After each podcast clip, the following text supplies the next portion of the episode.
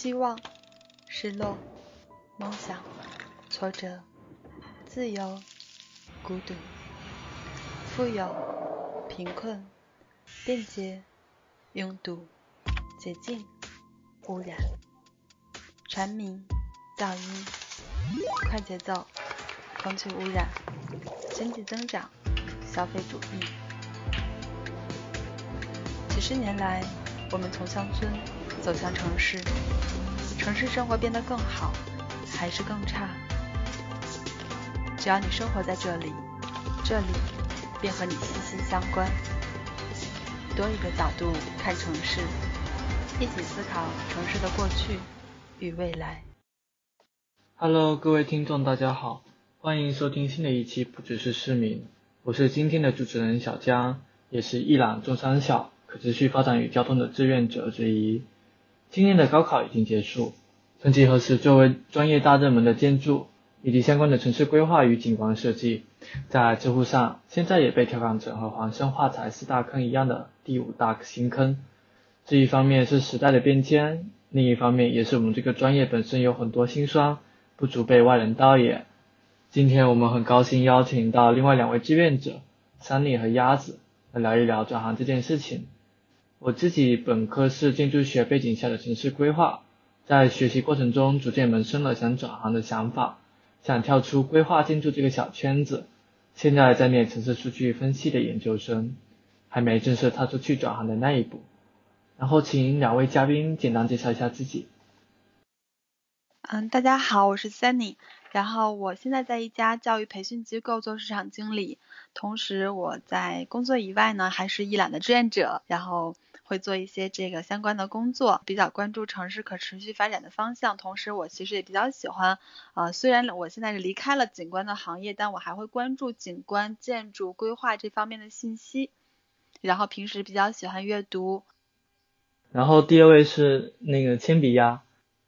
Hello，Sunny 主持人，你们好，各位听众，大家好，我是鸭子。呃，就是我现在在深圳腾讯这边工作，然后我是一九年腾讯的产品经理培训生，然后我毕业于南京大学城市规划专业，然后在南大读了八年。呃，我自己工作的第一年，其实主要前后有经历类似于像呃互联网的广告，还有电商以及游戏相关的一些业务。然后在第二年，就是我们腾讯的这个项目，它两年是轮岗的嘛，然后我第二年其实有一个机会去可以去选择另外一个完全不同方向。然后这时候我选择的是乘车嘛，因为其实我当时转行的时候也是希望自己未来有一天能够在互联网企业里面去做一些和城市发展相关的事情，所以我从下周开始也是非常巧的一个节点，我从下周开始就要会去做跟乘车码相关的一些业务了。那除了日常的工作之外呢，我也是一览的一个志愿者，嗯，平时也会去关注一些跟城市相关的议题。然后我自己有一些个人的兴趣爱好，可能就是音乐或者说阅读，然后。或者说和拉拉着小伙伴一起去搞一些呃社群的事情，然后现在也和一群志同道合的小伙伴们在做一个产出者联盟，去督促自己去做一些日常的积累、复盘和输出，大概是这样。鸭子的经历真的是还挺精彩的。然后说实话，我们虽然都想要转行，但现在也都是伊朗的志愿者，都还在关注跟城市发展和城市可持续相关的事情。但是在几年前，城市规划建筑这个专业其实还挺热门，但是最后大家都选择了转行。那么一开始你们是为什么想读这个专业呢？就我个人而言，在高考前，我也不知道为什么，我就很想念建筑这个专业，但是最后因为分数不太行，然后就去了这个规划专业，也是误打误撞念了五年嘛。但是这五年下来，其实我还是挺开心的。两位嘉宾呢？鸭子呢？为什么选规划这个专业？我吗？我想，我想想，就就其实我觉得当时在高中这个阶段，其实对于专业的认知还非常模糊嘛。大多数高中生他对专业的理解都来自于家长。然后很巧的一个点，就是我我家里就我妈妈她本身也是很多年前学的也是这个专业，所以可能我自己从小就是会知道说有这样一个专业，然后这个专业它可能啊我知道这专业很有。很有意思，他能接触到社会、经济、地理各种各样的东西。然后我我记得最直接的原因应该是这个点，就可能我很早就知道有这样一个专业，并且我从我家人的给我的这种灌输的概念里面，这是一个很有意思的，而且发展前景还挺不错的。就是一一年那个时候去看就是尤其南大的，就是南大毕业之后，就是国内比较好的院校，就是规划专业毕业的学生，其实是很容易去找到一份性价比还不错的工作的，就就是一个非常现实的原因。然后可能还有一点小小的原因是说，我从小就比较喜欢玩类似于像模拟城市、模拟人生这一类模拟经营类的游戏，然后当时会觉得可能做城市规划，就是去做城市的这种设计啊，就跟游戏很像，主要是这两点原因吧。那桑尼呢？嗯，我当时学景，我当时学景观，其实也差不多，就对这个专业的认知并不多。呃，我是学理科生的嘛，然后理科生在我选专业的时候，我就发现我真的不想再学理科了，我也不想学工科了，那我就只能选择农科。所以我在看这个农科的专业中，发现有一项是园林，然后就觉得好像还挺好玩的。我觉得这个其实就可以说起我从小生长的环境，就是我。小学的时候，然后家里面就是当时那个绿化很好，然后每天上学下学，它其实都会有两边很漂亮的行道树，一到了夏天就柳絮会各种的飞，然后我会在从上学到回家这个路程上，我就会看不同柳树的那个颜色，我就会说啊找一个自己最喜欢的那个绿色。然后在我后面家里的那个小区，其实也挺巧的，就是我们家是个三四线城市，按说其实不会有那种特别好的一个就是嗯居住区的设计，但刚好我家那个小区的设计还挺不错的，就它还会有人工湖，然后它还会那种广场呀、绿化呀做的都都很好，就是现在看来其实也也还算是不错，所以当时我有有些时候，比如放了学，然后想要自己待一会儿的时候。或者是周末的时候，就会跑到湖边去散步啊，去跑步啊，或者去看一看这些，然后就会觉得好像这个园林可能就是这个方向吧，有这么一个模糊的概念。后面我就报了这个专业，然后发现，嗯，跟我想的其实也差不多。就我想说，就是一一开始其实选这个专业，大家都是不是特别的了解。刚开始说那个模拟城市，就如果真的做城市规划，真的有像做游戏那么简单就好了。我就觉得本科做设计的时候其实还挺开心的，因为那个环境还是相对单纯的，你就其实只是专心做设计。那一段时间，整整五年其实过得都蛮辛苦的，因为专业压力其实还蛮大，但是。整一个过程，我觉得自己还是收获了蛮多，是非常开心的。但是后来大家还是转行了。那对于我个人而言，是去了某龙头大院实习以后，还挺失望的吧。就是开始怀疑自己做的东西的意义，因为特别是你在中国，包括那个鸭子说之前他是一份很好的工作，那也是因为整一个大的城市化的背景。但我在实践过程中发现，其实规划师就其实只是土地财政的一个工具人而已。很多事情都是身不由己的，所以我会开始怀疑这些东西的意义，就萌生了想要转行的想法。那你们，特别是鸭子已经都念了八年，从本科念到研究生，为什么还要去转行？嗯，我我念八年，它其实是等于本科五年加硕士的三年嘛。然后我觉得是要分两个阶段，就我自己其实在整个本科的。过程里面就就很像我前面去介绍说我为什么会学这个专业这样，就我认为我在本科的整个过程中都是一个很常规的人，就是属于大家做什么我可能觉得就就把这个事情跟着做做好就行了，对，所以我其实在本科阶段完全没有考虑过转行这种可能性，嗯，我只是说在本科的时候大概每一年的暑假就从大三开始每一年暑假都会去找一些就是类似规划院的实习。然后那时候只是隐约的去觉得说那样的一种工作环境不是我非常喜欢的，并且我也知道就是规划的这个行业，按照经验来看，它是一个相对比较稳定的行业，就是可能你能，你从踏入这个工作开始，未来几十年的一个路径上升的路径，它其实是很清晰，而且是很固定和缓慢的。然后那时候我可能只是会觉得说这样的一种生活方式、工作工作的这个路径它不是我想要的，但我我也没有想过转行。那但是我是保研之后。呃，尤其是我记得那时候一六年吧，我研研一入学开始就有一个学期就很奇怪，就从那个学期开始，我脑子里就想着我不想念这个专业了，因为我觉得这样的一种未来的工作方式，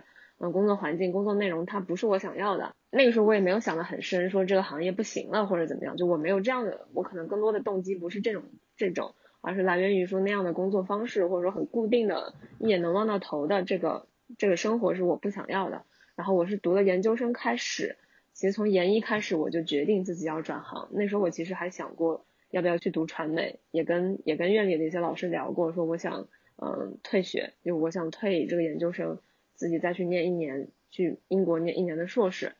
这是一种备选方案。然后另一种就是说我当时参加了，嗯，南大有一个职业发展协会，就 SCD SCDA 这样的一些社团，在社团里面去认识了其他专业的一些同学，然后就当时是通过做一些校园里的项目，接触到了互联网这个行业，互联网游戏。然后去采访了一些已经在网易游戏啊，在腾讯游戏工作的师兄和师姐，啊，然后我觉得这个领域挺有意思的。然后就凡是后面有一些很巧合，真的是很巧合、很幸运的机会，就是当时拿到了一七年去腾讯暑期实习的一个 offer，对，然后就很顺理成章的走到了互联网的这个路上，对对，所以所以其实准确来说，我并不是读完八年之后决定转行的，我是在。第六年，或者说第五年、第六年这个中间，我就决定一定要转行了。所以说，其实我的整个研究生的阶段都是在为我最后呃去秋招去做准备的。对，大概是这样。嗯，我非常能理解你，就是当初我在规划院坐在那个工位上，看到那些人，就完完好像看到了我以后三十年的人生，就是那一种很固定的生活，对我来说我是难以忍受的。那山里呢？嗯，我我这一点可能跟你们不太一样，就是呃，我我觉得我可能是属于那种比较反应慢的人，找工作的时候我很清楚的知道自己不要什么，但我不知道自己要什么，就是我很清楚告诉自己，我说我一定不要做行政，我也一定不要做销售，但是除此之外呢，你可能还要去呃，没有很清楚，但比较幸运的是，我进到了一个当时也还不错的这样的景观设计的公司，然后。他带我的师就是师傅特别特别的好，你能想象到吗？当时在七八年前吧，我进入到那个公司，他是手把手教我的。进那个公司的时候，我是以就是以景观我还挺我还挺惊讶的，没想到你已经工作这么久了，我还以为你们跟我们差不多。啊，没有，我我也是，我听到八年前我也愣了一下。对啊，那个时候我还 沧桑了。我没有读研，我我本科毕业，然后我一一年毕业嘛，然后那个时候就是我上学的时候，我觉得也不是属于那种好好学习的学生，然后那个同他教招我进去之后，我的很多其实效果图都做不好，但是我师傅真的会给我一点点的改，甚至说我的 CAD 怎么导到 Sketch 里面去，这个线条可能是乱的，可能就是面有问题，然后怎么去建模，他都会一点点的告诉我，他就这样带了我一年，其实相当于。然后我才慢慢的知道，呃，怎么去做这些事情。然后我们当时的设计总监是个外籍总监，等于他画到的是一个概念图，然后我们去做它的深化。所以其实，呃，不一样在于我还挺开心的。这个工作让我，就是如果现在去想的话，也是我非常开心一段职业经历，就很单纯，我不需要去跟人打那么多的交道，我就把我的事情做好就行。然后也是在一个学习和成长阶段里，有人愿意带你，然后。你做的也是喜欢的事情，就真的非常开心。对，然后我在那个公司待了一年多，呃，后来我其实整个在景观这做了是三到四年去转的行，转行原因其实也比较简单，就是因为我一直都想自己做事情。然后在那个四五年前来说，嗯，做一个景观，你去做一个这种的工作室，其实是比较难的。因为我大概的理解是，要么你就是特别棒，就是那种，嗯，国际获奖呀这种的，就是很出色，设计能力非常卓越的这种的；要么你就是有一些资源，但我恰巧两者都不是。然后我就发现，那我可能在这一行，如果说想所谓创个业或者做个工作室，这基本上是不可能了。我然后我就转行了，其实就是基于这一点。然后转行之后，其实也比较跳跃。对我比较，当时我想，既然是景观也是设计，那我就想，我想转广广告，对广告比较有兴趣。所以我其实最开始转的也不算是算半广告吧，它是一个。嗯，台湾的花艺公司其实是，但他九二年就成立了，成立了二十多年，然后他做了非常多的这种百万的这种婚礼以及他一些公关的项目。我们也是，其实亚洲唯一获得了一个叫嗯 Special Event，就是。呃，美国的一个奖，就是宴会设计大奖的一个团队，就虽然人不多，但是当时其实接触到的项目还是挺好的，而且，呃，就是花艺和或者说跟空间设计跟我的本行离得也不是特别的远，所以就这样做了一个转行。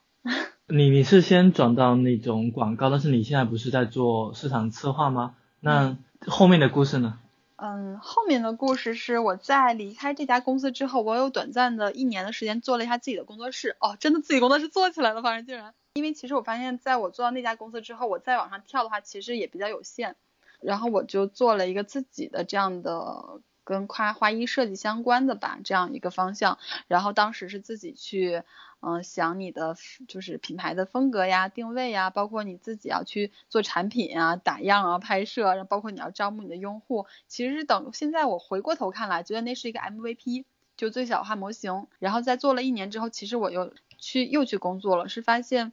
我还欠缺很多东西。比如说你的商业的部分，嗯，其实就是对商业的理解、商业的认知，包括说你对于市场的认知，这些东西其实我都是没有的。那我这个状态继续去创业也好，或者做工作室也好，我觉得有点走不下去了，就是遇到瓶颈了。然后我就说，那我再要去学习一下，所以我就去了广告公司。然后广告公司觉得，嗯，好辛苦。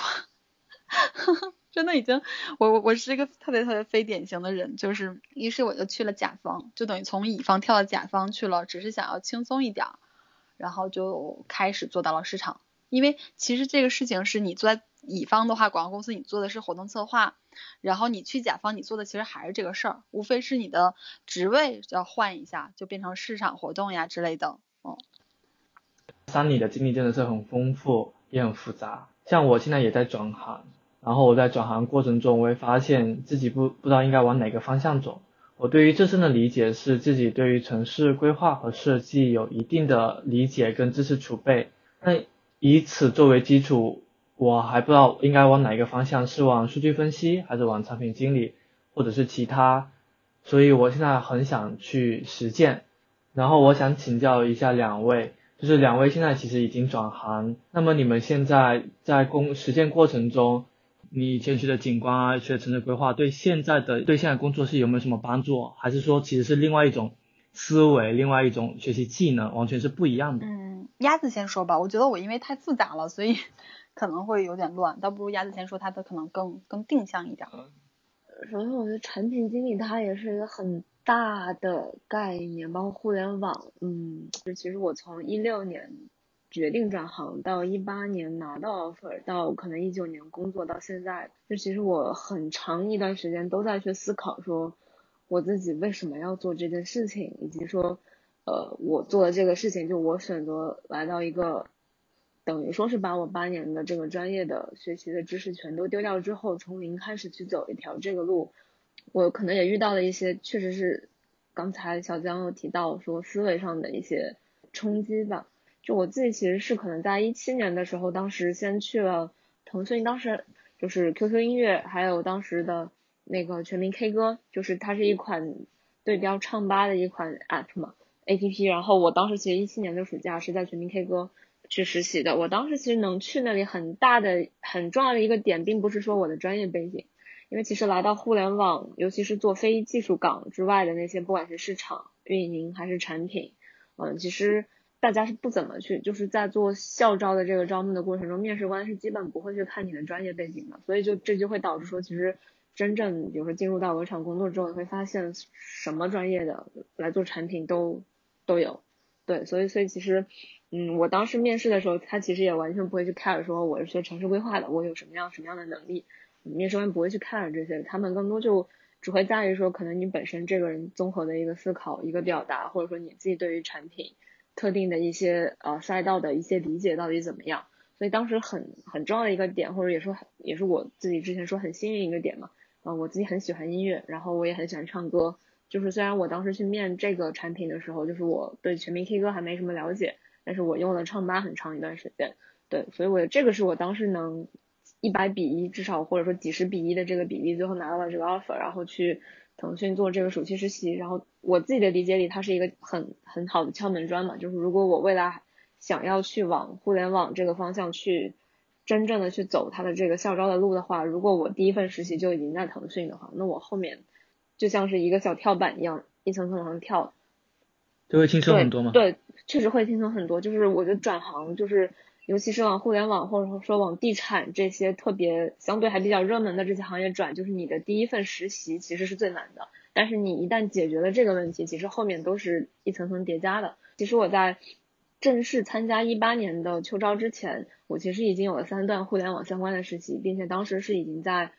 几个不同的岗位，就是在市场市场的岗位，呃，以及说在运营还有在产品的岗位上都有了。在这些不同的视角上都有了一些积累之后，然后我当时秋招就去试了，就可以说是就是国内整个互联网校招非技术岗里面金字塔顶尖的那个 offer，就当时应该是叫腾讯产培产培生的这个项目嘛，大概是这样的一个比例。对，然后可能还有一个我觉得很重要的地方在于，就是我定的很早，就是我很早就确定自己要转行了，但是可能我自己去看到。我的同学啊，或者师弟师妹他们的一个状态是说想要去试试别的，但是其实那个决心可能也没有那么大，然后可能觉得阻力很大的时候就呃就觉得其实现在在走的这条路也没什么问题。就确实啊，我觉得去做规划的工作不是一个不好的选择，它还是一个很顺，而且是一个综合拉通所有的行业来看，我觉得还是一个性价比至少在中等以上的一个行业。就是其实也没有想象中那么糟糕，而且其实他接触到的圈层、接触到的事情和项目还是非常宏观的。就特别是如果是南大的规划毕业的话，就我觉得其实不转行是很正常的一个选择。就像我这样才是很异常的一种选择。就像我们这一届一九年毕业的硕士里面，可能班上五十个人里面只有两个人去了互联网企业。我觉得可以理解。像像我们的建筑系规划系就业其实非常的定向，在我看来反而不是一件。特别好的事情，因为可能你的上限或者你的可能性会没那么精彩吧。我会觉得大家当然是萝卜青菜各有所爱嘛，但是我我自己了解其实是大部分人也对这个行业其实没有特别多的热情，只不过说你刚好学了它，然后你好找工作，仅此而已。我就觉得比较可惜。然后我想问的一个问题是，虽然刚刚你很轻描的淡写说，可能就是你因为你喜欢唱歌，然后你就才拿了这个 offer，但是。呃，毕竟你能去到这边实习，而且其实说实话，这种这种暑期实习的非技术岗的竞争其实也是非常残酷的。那那你觉得这里面，包括你后面去工作以后，你觉得你自己身上的优势是什么？嗯，我觉得可能，那我觉得最核心的，就尤其在校招这个阶段，大家最看重的其实是恰恰是一些通用的，或者说是一些软性的素质。那比如说他们会很看重你的逻辑思维，会很看重你的表达能力，然后稍微玄学一点，他可能会很，如果你面的是产品策划这个岗位，他可能还会很看重你所谓的产品 sense。对，就这种产品 sense 这种，我理解就是说，可能你自己作为一个用户，或者说你自己作为一个对产品感兴趣的人，你自己日常对各种类型的产品，你的一个。你的体验以及对你的体验，以及说你自己对他的一些思考是不是足够的深入和足够的全面，呃，还是说只是浮于表面？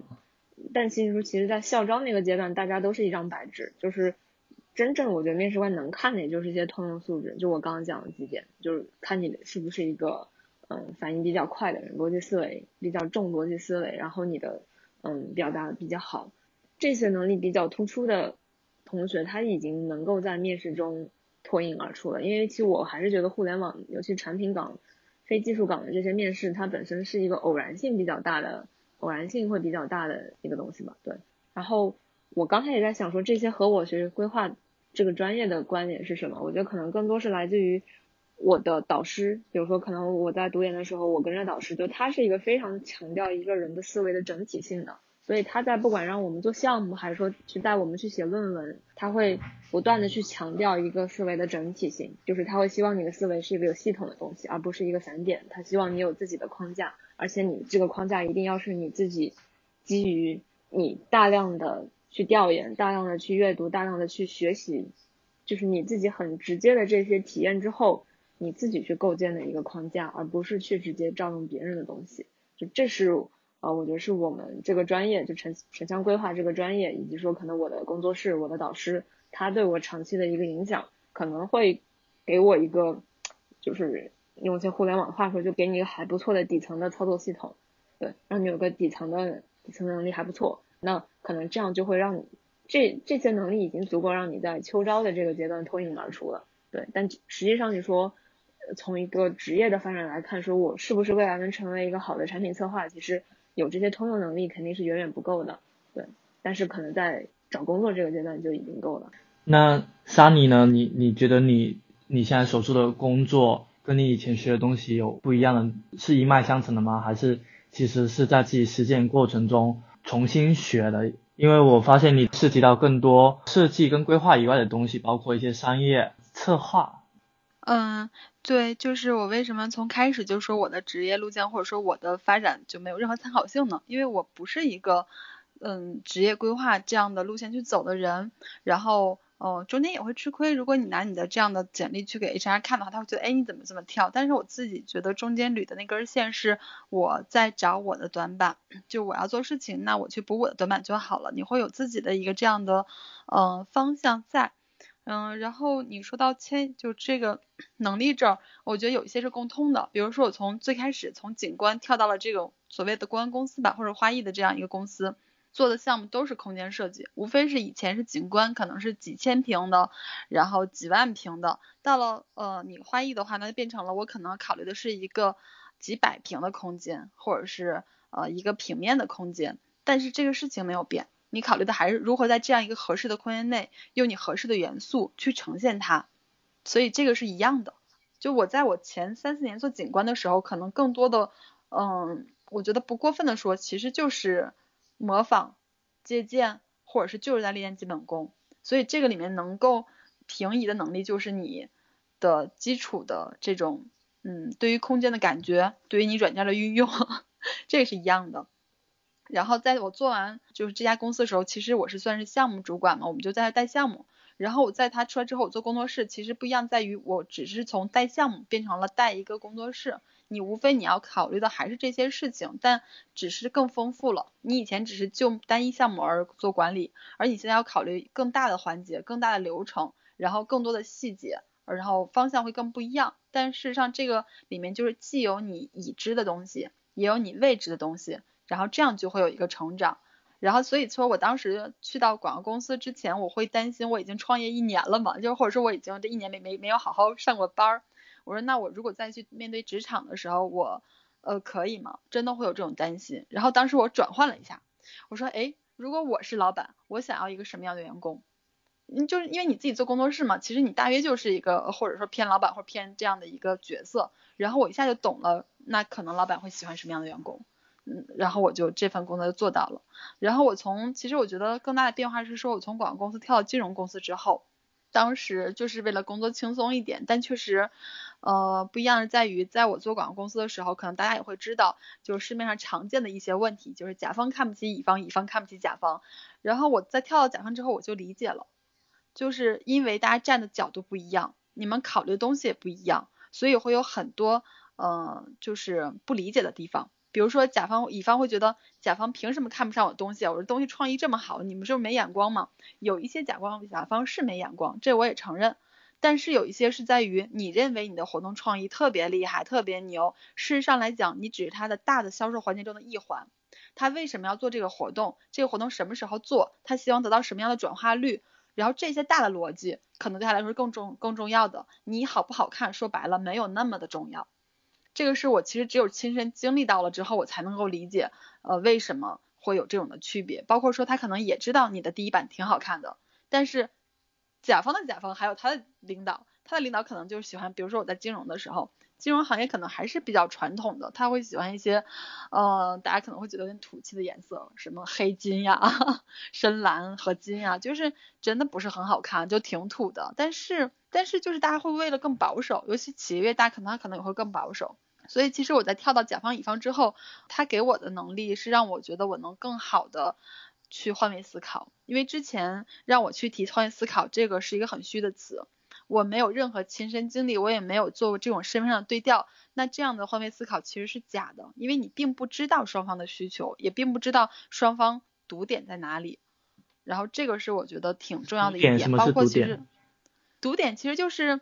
嗯，你做事情可能就像一个水管，它。水没法流，是因为它某个点可能就堵住了。然后我觉得在这家公司特别好的一点是，当时我的 leader 其实他教了我如何拆解任务。他之前我遇到问题会是看见这个问题我就要把它完成，然后中间也会遇到困难，然后不管遇到什么困难使劲完成，就是这种很很很累的状态。但是我从他身上看到了其实不是这样的。比如说你从 A 到 B 这个过程中。你可能需要通过 A 一、A 二、A 三、A 四、A 五。你如果说遇到困难，不一定你一到五都有困难，很有可能你一到三都是顺的，然后四可能会堵住了。那你只要解决 A 四的问题就可以了，然后这样就会让你做事情更轻松一点。我觉得这个就是，嗯，每个工作它都会带给我一些不一样的地方。这种成长，我觉得是挺重要的，可能有点偏题啊，因为我觉得去对比的话，我跟鸭子不一样，在于鸭子是在嗯研究生阶段就有一个非常好的教育，比如说你的导师会跟你说底层逻辑很重要，框架很重要，然后其实这个东西就你刚才讲到这的时候，我就一下懂了你为什么会脱颖而出，就你具备这样的能力，就是脱颖而出是一件非常自然的事情，而这样的能力其实在我当时毕业的时候是没有的。我是在什么时候有的呢？是在我在金融公司的时候，金融公司就甲方嘛，没有那么忙，因为都是你做乙方就不停的赶案子、赶 case，就说白了你的节奏是 follow 甲方的节奏的，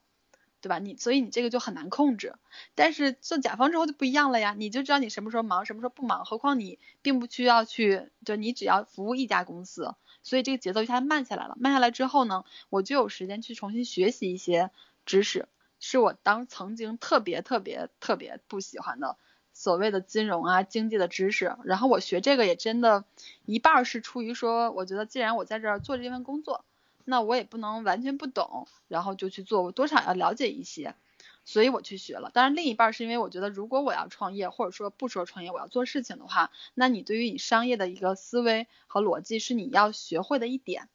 然后在学那个课程中比较好是在于它是一个系统的课程，嗯。就就你说那个商业的思维跟逻辑，但其实这是一个非常大的一个命题。那你能不能再具体一点，就是什么叫做商业的思维跟逻辑？我当时其实，在所谓这种课的时候，有很多个课，比如说得道上，然后我在大约是三四年前，秦晓明的那个公众号，算是普惠金融，然后他跟所有别的机构不一样，在于他当时强调他课程的系统性，他会说把这种课程的。点串起来，比如说你的呃经济驱动因素是什么，然后这种大的环节开始讲，讲到后面你的宏观和微观，然后讲到你的呃怎么说市场的影响的因素，然后讲到案例，讲到这些三张表什么什么净分析表、利润表这些东西，他都会讲，就他把这些涉及到经济中的这些东西的大框架给你理出来了。至于说你能不能有多深，要看你后期你有多大兴趣去继续学。但是因为它这个框架让我会觉得这些知识点之间是有关联的，而不是散点。可能一个十五分钟的课和一篇文章那个散点之后，它其实你只能看到学到了，但是你联系不起来。我其实，在那个时候才知道，哦，你学知识要要有所谓的框架的，要有系统性的。嗯，其实是巴菲特那个知识框架体系，就是你要构建自己的知识体系，这其实需要一个非常大量的阅读。我们自己学东西很多都是一些散点，你真的是要量变才能引起质变。然后我想问一下鸭子，就是桑尼他其实经历了一个从乙方到自己当老板到甲方的一个心态的一个变化。包括他的一个思维的一些转变。那像你当了产品经理这一年来，你觉得你感触最深或者转变最大的一点是什么？就是这个其实也是我这一周就是我自己在复盘一些我自己整个第一年的一些工作经历，以及包括就是说可能呃在思维上，就是可能本身做城市规划它的思维和做产品的思维会有哪些异同的地方。然后我会觉得。其实我整个第一年整体过的是比较负向的，或者说整体过的是比较呃不那么舒服的，因因为我觉得是至少有我我应该至少有受到两方面的一个冲击，或者说两方面的一个转变。第一个就是很就是所有我觉得在工作的人，就是从学生到职场人这个阶段，就所有人都会遇到的一个问题，就是你自己的一个身份的转转换，然后可能你的整个思维方式呃。你怎么去理解你做事情的这个逻辑，全都会变掉。比如说，可能以前我们在学校，嗯，去作为一个学生的时候，不管说你面对期末作业还是说考试，嗯，就是那时候大家的思维是说，我把东西都准备好之后，达到我心中的一个，比如说合格线或者说优秀的线，我觉得他做到了九十分，我再把它发给老师，或者说我考试的时候是我有很长的一个周期给我去准备，然后最后去考试。对，但实际上做。工作之后，尤其是做产品这样的工作，就是当我不知道可能不同的行业会不太一样，但产品它本身是一个，尤其在这个阶段，它会讲求一个叫快速的迭代啊，尤其如果你做的是一个用户侧，或者说它是一个 C 端的产品的时候，它会非常强调就是说你的速度效率，嗯，你的某种程度我会认为它在第一年，就是你作为一个新人去做执行的时候，它会更强调你的散，它会更强调你的单点的一个执行力，对，就这个时候你的这种。呃，所谓的系统思维的那个单点执行力是指单点的执行力就在于执行的能力。对，或或者就是说，其实他没有给你这么多的时间，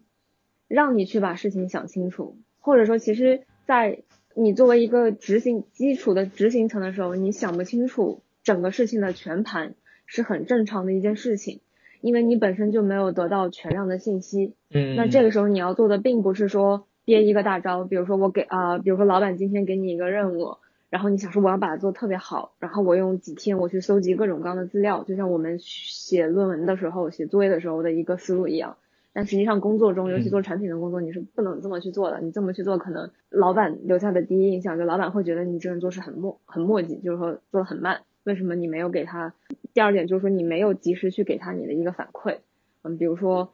呃，你需要哪些更多的一个信息的呃信息的帮助，或者或者你现在的一个想法是什么？其实。哪怕你的想法是一个非常不成熟的想法，你也需要及时去跟你的老板去进行一个交流反馈。就是工作上其实非常强调的一点，就叫呃那个就有一句话很很很很常规的一句话叫什么叫件件有着落，事事有回音。就是一个事情交给你，哪怕再小，或者说你遇到了什么困难，你觉得现在你的你你你在哪里被卡住了啊？或者你现在有一个小小的想法，可能想的不是很全面，但你你认为这个想法还还不错的，你就要立刻去讲，而不是说可能在在比如说我可能做在学生这个阶段就不会，就周期就很长嘛，一个作业一个大作业几几个月，一个大作业或者说一个呃一个考试给你一个周的时间复习，但工作其实不是这样，可能你要以天为单位，甚至说可能要以小时为单位去交付一个东西的时候，这个是需要我觉得是需要一定的时间去适应的，就是我基本上。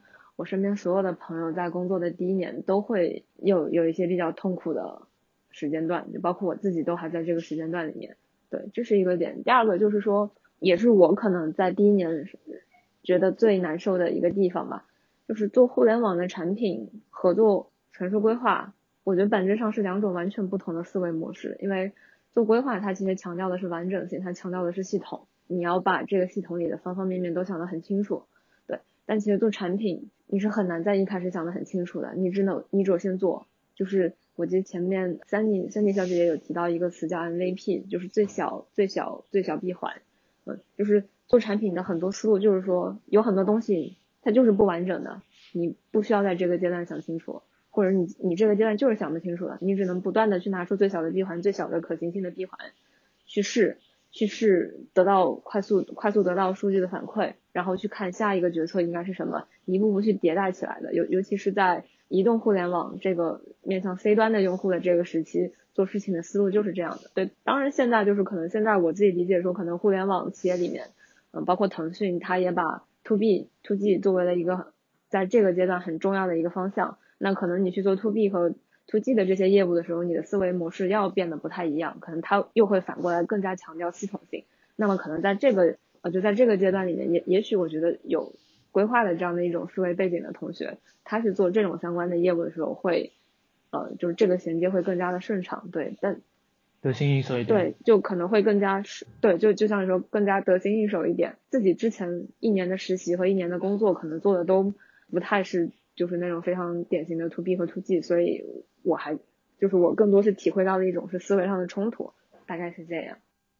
那那确实还是很不一样，因为做产品就是要小步快走，它是其实可能是根据用户的反馈去不断迭代，而不是说一开始你有想清楚，或者说你一开始不可能想清楚，因为你不知道真实的市场用户的行为是怎样的。最核心的其实是一开始是没有办法想清楚的。因为市场环境变化很快，你可能你的策略要随时去变。对，哎，这个其实我有话说哎，呃，迭代嘛，迭代这个事情，在我一开始，比如说我刚开始做工作室的时候，我不懂，就是也是刚开始接触的时候，我觉得这个东西，我就希望说，我想到得到一个结果是 A 到 B，然后我就要去做 A 到 B，就是那是很传统的思维。然后在我后面其实是包括上那个金融的课啊，然后和自己实际做项目之后，发现不是这样的。你可能 A 到 B，你先想一个大的方向没有错。然后你中间要不停的迭代，不停的 A 加，然后 A 加加一点零、二点零、三点零，然后你不断的在这个过程中去纠偏，然后去试错，去试你的方向，这可能才是你做事情更容易达到一个正确的方式，而不是说一下子做对。非常精准。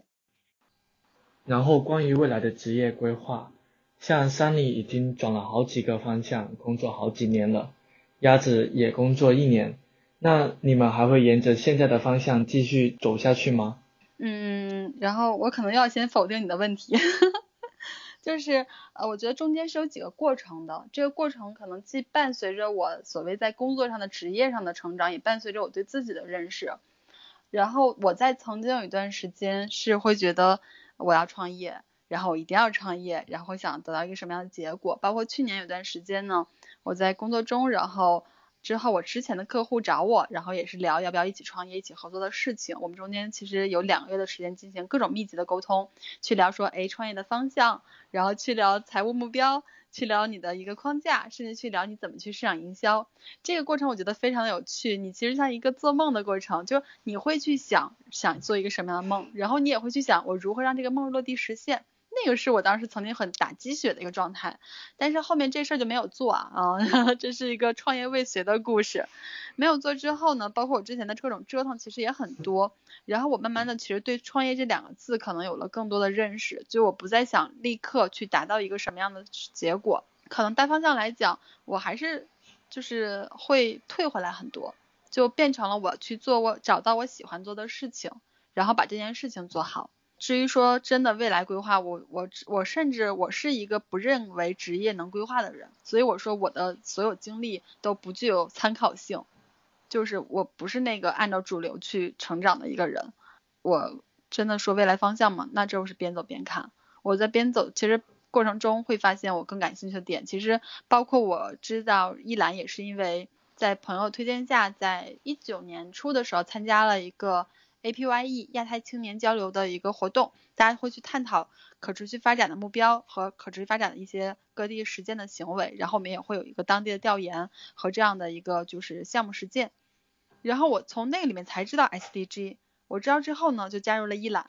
然后就是我们认识的故事了，就开始也做一些一览的事情，包括今年有这样的播客。其实这些东西，我觉得在一年前、两年前，我都是不，我都是没有办法预知的。就变成了我，与其要一个我立刻就要创业成功，我要做一个什么什么样的事情，我要到一个有公司这些事情，我会慢慢的认清。而且其实你如果要做成那样的一个事情，其实你要付出的时间精力也是非常非常巨大的。我会觉得其实我不管做哪份工作，到现在为止也是对我来说会有无所谓的时候。我无非是通过这些事情去打开更多的边界。我会想看看，哎，一个景观设计师或者我自己我还能干什么，然后我能做到什么程度。做完之后呢，你会有一些成长，你会也会有一些这种知识层面的平移。其实，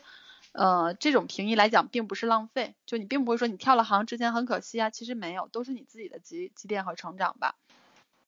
在我看来，就是你这样的一种野蛮生长的方式，你很享受这种生活。那你的核心竞争力是什么呢？因为我觉得你是不会怕，你现在这份工作没了，你可能会马上找到下一份工作。那在你从一份工作跳另一份工作，再跳到另一份工作的这个过程中，你觉得自己你的信心来源是什么？或者说你的核心竞争力是什么？我的竞争力其实我觉得可能是综合。就现在你要让我去这样讲的话，我都不一定讲得出来。就我的信心是在发现我好像每件事情做的都能做好。比如说我当时跳到这家呃花店的时候，虽然也不是花店，这个工作室的时候，它也是一个。这么呃获奖的一个一个团队和国资公司嘛，然后我发现哎，我做这些事儿我也能做的挺好。后面我去了金融行业，它是个财富管理的 top 三的企业，然后去做市场经理，发现哎，这个我也能做好。然后你可能一步一步的发现，然后甚至会有别人来找我呃聊合作，然后觉得嗯好像也还行。你会通过这种别人的其实认知中肯定中发现原来也对也还可以。当然你说有没有慌和焦虑的时候，一定有，像今年就真的会很有。但是我觉得这是就是代价吧。如果你不按照常规的路去走，你可能有些时候就是要艰难。那我既然选了，我也只能就是对，就是这个样，就是这样。我可能还是一个既是野蛮生长，然后也嗯不那么后悔的一个过程吧。然后我也是会认为说，现在的社会越来越到了一个其实需要你的综合能力和复合能力很强，你需要你的知识迁移，然后你需要你有很强的综合素质，你需然后其实最终我发现很多事情。都是，如果你你这个人做这件事儿好，你可能很多事情都能做好。然后我其实想在这里面补充一个特别小的一个题外话，就是关于志愿者这儿，因为今年我在二月三月初的时候呢，是除了在一览之后，还去了大鱼的看，是一个呃，当时大鱼的看是一个针对疫情，然后去自发组织的这么一个社会的网络，看看大家能做出什么样的事情。然后当时我在两个志愿者的组织中同时进行工作，然后同时带着四五个项目，当时就觉得时间管理真的是很重要。那另外我要说的是，当时我的朋友问了我一个问题，他说：“哎，你们志愿者这个团队做公益的，是不是都是一些学生呢？”我就通过这个问题，我突然反应过来说，可能很多人都会以为说做公益的人靠的是一腔热血，或者就是学生。说白了，你们呃小来这个喜欢就做了，也不一定做成什么样。然后我其实想表达的是，不是的，就是公益这件事情，或者说志愿者这件事情，跟你正常的企业创业，然后什么的没有任何区别。你想要做好，都需要你的热情以外，你的专业背景、你的职业素质、你的能力。我的理解，这是一个城市的能力吧。就之前冯唐说，他不追求成功，但追求成事。就你要把一件事情做好，把它完成。那鸭子呢？最开始介绍你就说你最近要转岗，我觉得你也是经过自己的思考，想要有一个新的方向。我自己转岗的话，其实在这个阶段，我是也大概有两条逻辑吧。一个是说。一个就先不考虑我的专业背景，就是从一个我自己对现在互联网它的整个发展趋势来看，包括说可能从腾讯它自己的一个发展趋势来看，就是我认为大家说的移动互联网，或者说靠一个所谓的一个产品经理他想到一个好的 idea，然后去抢占吸引非常多的用户，然后这个 APP 的量变得特别的大。然后通过你吸引来这些流量，去想各种样各种各样的变现的商业化的手段，就是这样的一个呃这样的一个过程，它其实可能已经已经过去了。就是现在它已经是一个从我我觉得我最早听到这个词也是从规划行业里面听到的，就是说这已经是一个从增量到存量的时代了。这种情况下，其实我觉得去做一些更加专，就是说在互联网这个大的范围里面，你去。找一些你自己的切中的行业去做一些更加垂直的这样的一些行业的积累，我觉得在这个阶段是很有必要的一件事情。就是可能我自己在这一两年也陆续去听到很多人，呃，互联网行业里面他们工作的人，可能工作了很多年的一些前辈，他们说到自己的经历的时候，会说啊，自己又做过，比如说他又做过工具类的产品，又做过社交类的，又做过内容类的，他好像觉得说，反正能力都是通的，我做什么方向的事情好像并不重要。对，但我觉得他们说这个的前提是基于在互联网上半场，对，就在这个阶段，他们的这种思路是对的，并且他们照着这种思路去走，发展挺好，所以他们认为他们这个思路没有问题。但其实现在这个时代是变变了，就这个大环境已经变了。我认为，就是你在这个时候，如果你没有那么一到两个你聚焦的领域，其实是我觉得往后是长线看会变得可替代性变得越来越越强吧，就是很容易就能找到一个新人，他比你。身体好，比你愿意加班，他就他就把你给替掉了。对，这个时候你只有说我有很很多的行业的认知，我有行业的资源，就是你要从简单的呃体力劳动去向向前走一步。就是如果你你最终的竞争力是在说我能去贩卖我的劳动力，那这就说明你其实没啥竞争力。你的竞争力就是你你现在年轻，身体好。但我我其实也没有很年轻了，读了八年出来，我也快过几年我就要三十岁了，就我也会去思考这个问题。就就是其实我最近听到一个很类似的说法，你人的人的能力应该像一个钉子，你框的源头那一面就是你要有一个广泛的通识性的东西，但是你还也必须要有一个长的部分钉子的部分，就是你对于某一个行业某一个垂直领域的一个深刻的认识，嗯，这样子你才有可能呃把这个钉子钉进木头，也就是你才能解决一个问题。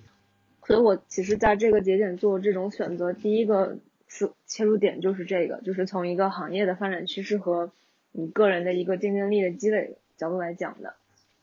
然后我自己本身可能我是觉得说，可能互联网它并不是一个独立的行业，就它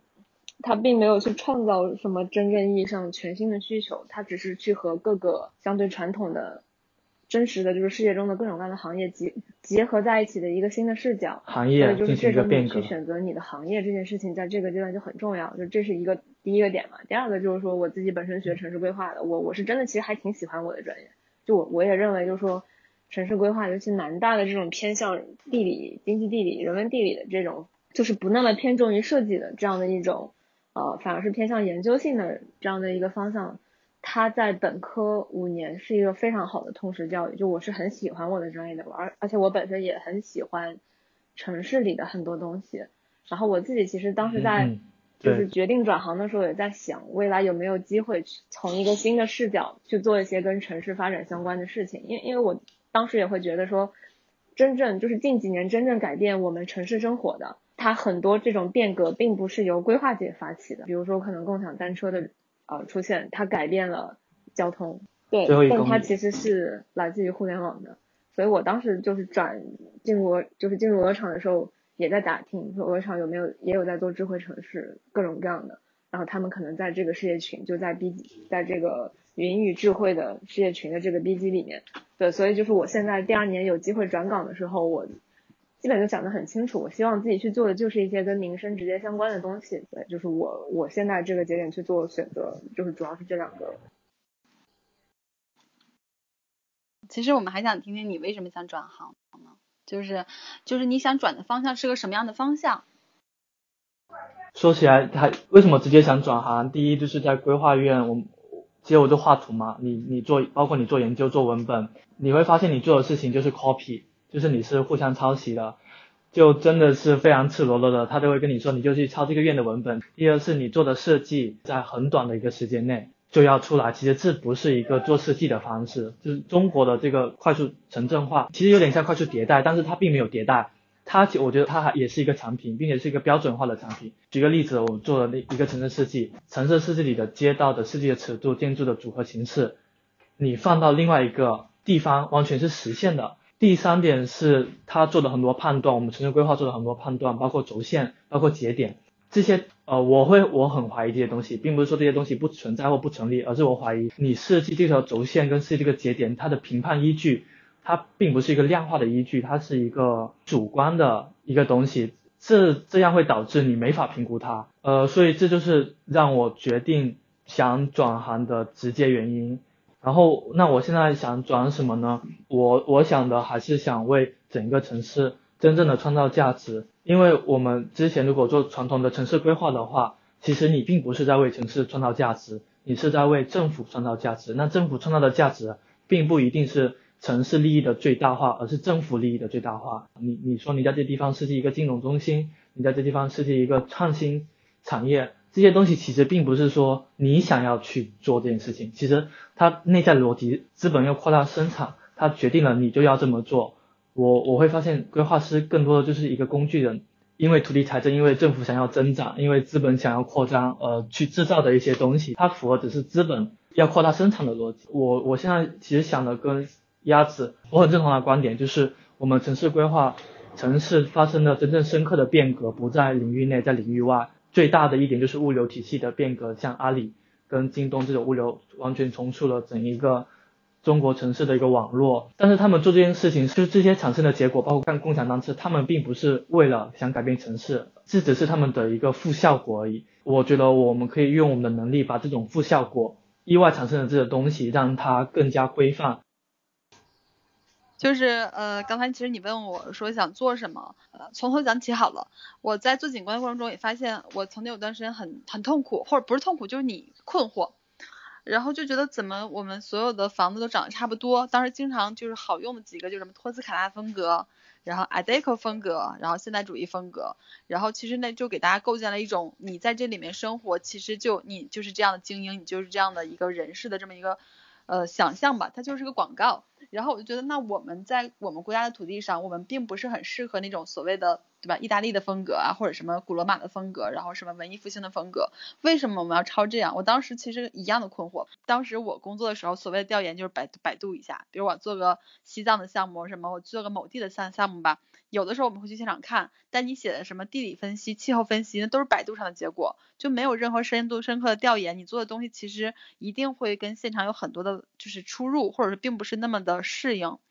所以这个我是觉得，你看你是大的宏观的规划，我是景观，但他们面临的问题都是一样的。然后我在前两天听就是北大的景观的教授李迪华老师讲课的时候，他也提到了这个问题。就有有人对有人问，就是说，呃，我们也想做好设计，但是甲方时间太短了，就是真的不够。然后大约李老师的回答我有点忘了，好像是两个方向。第一就是说啊，你们是就是你们自己是有这个能力的。首先，你有在迅速的一个短时间内去解决问题的能力。比如说你觉得时间短就完不成，或者就去就去所谓抄一个，其实你能够短时间的去也去做一些调研工作，就你可以不去抄。就也许你没有国外那么深刻，但你能做一点事情。第二就是说，有的时候你是可以拒绝或者说说不的。那个拒绝不是说我就不做了，而是说去谈判，就是我们这个事情可能是需要更长的时间的。所以它其实在我现在的观察中，它是一个在推进和改善的过程。然后第二件事就是说，你说现在的这个就是国内的这个发展，我当时也是曾经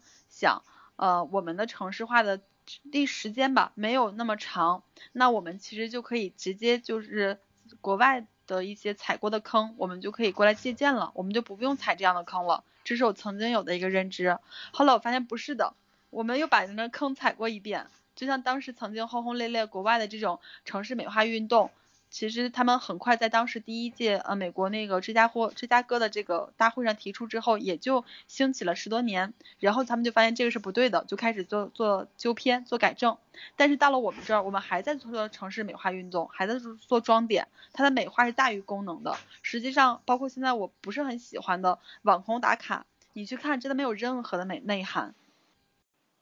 其其实这这里有两点，第一，第一，国外的城市的这些运发展的逻辑跟国内不一样。第一是你没法直接借鉴，它是有自己的背后的一套逻辑的，这一点我们没有翻译过来。第二是国内的，对，但这些坑不一定，包括这些坑，包括它的迭代，我们第二是我们这边的教育，我我觉得没有怎么介绍。然后网红的问题，我我觉得他并不是说自己想要做一个网红，而是被时代所裹挟。这其实是一个城市景观的一个异化。说白了，最后还是想要成为一个眼球经济。而且我后来发现，有些你行为上的这个所谓的表现出来的问题，或者是现状吧，它是源自于你思维的。你思维上觉得说我要做那种很，嗯，很能很美的很大的东西，很宏伟的东西，然后你先认可了这样的一个意识之后，你才有相应的行为产生。行为它其实是结果，就网红背后一定是有它的原理在的。你刚刚问我到我职业方向，然后其实我说的没有很清楚嘛，然后也确实。没有很清楚的规划，但其实我想做的事情是，呃，我在离开我的行业之后，我还是很喜欢这个行业，所以其实我更希望如果有机会去做一些，嗯，跟城市公共空间有关的事情，我会比较喜欢这种城市公共空间的一些互动，比如说是呃装置艺术，然后能够通过这些的公共艺术去增加这个地区的活力。对我，我其实就想接着三妮小姐姐的话说，就我我在。刚才有在仔细听说你对自己未来的一个想法，我当时就特别想说，我觉得我的很多想法跟你很像很像，就是我自己其实进入互联网也是一个阴差阳错或者说幸运的一个点嘛，但我其实真的进入到腾讯之后，我也会觉得自己并不是一个很适合在这种固有的体系里面去往上走，去走那个升级打怪的游戏，就我不是一个很适合做这个事情和或者说很擅长做这个事情的人，然后我也。我也觉得自己的一个人生的